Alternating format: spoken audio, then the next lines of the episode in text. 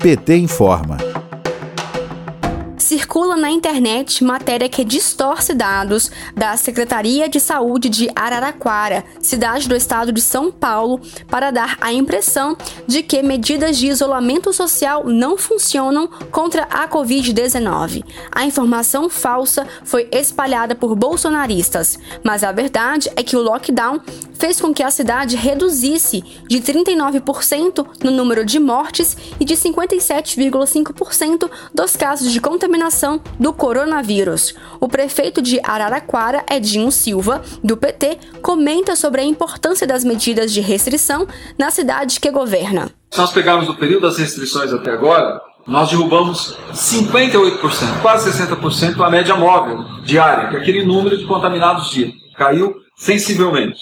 As internações caíram 30%.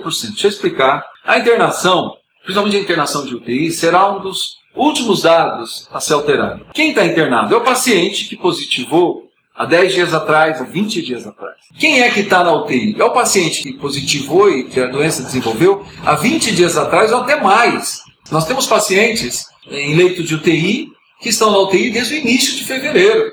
Então, esse paciente internado, ele é reflexo do período de contaminação lá de trás. Mas, claro, esse dado também vai cair. Só para você ter uma ideia, Ontem foram positivadas 14% das amostras. No pico da doença, nós tínhamos 53% das amostras positivadas. Então, se o número de positivados cai, o número de doentes também cai. O número de doentes que vão demandar leite também cai.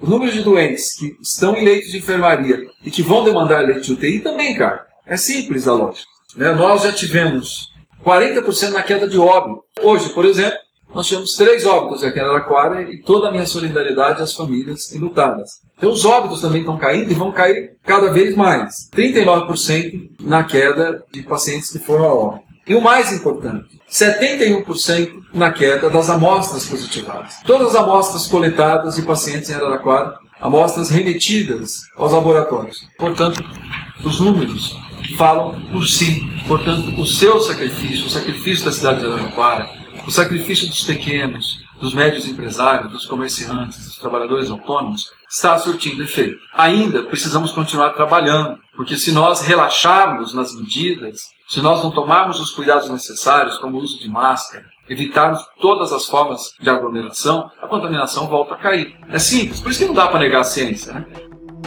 De Brasília, Thaisa Vitória para a Rádio PT.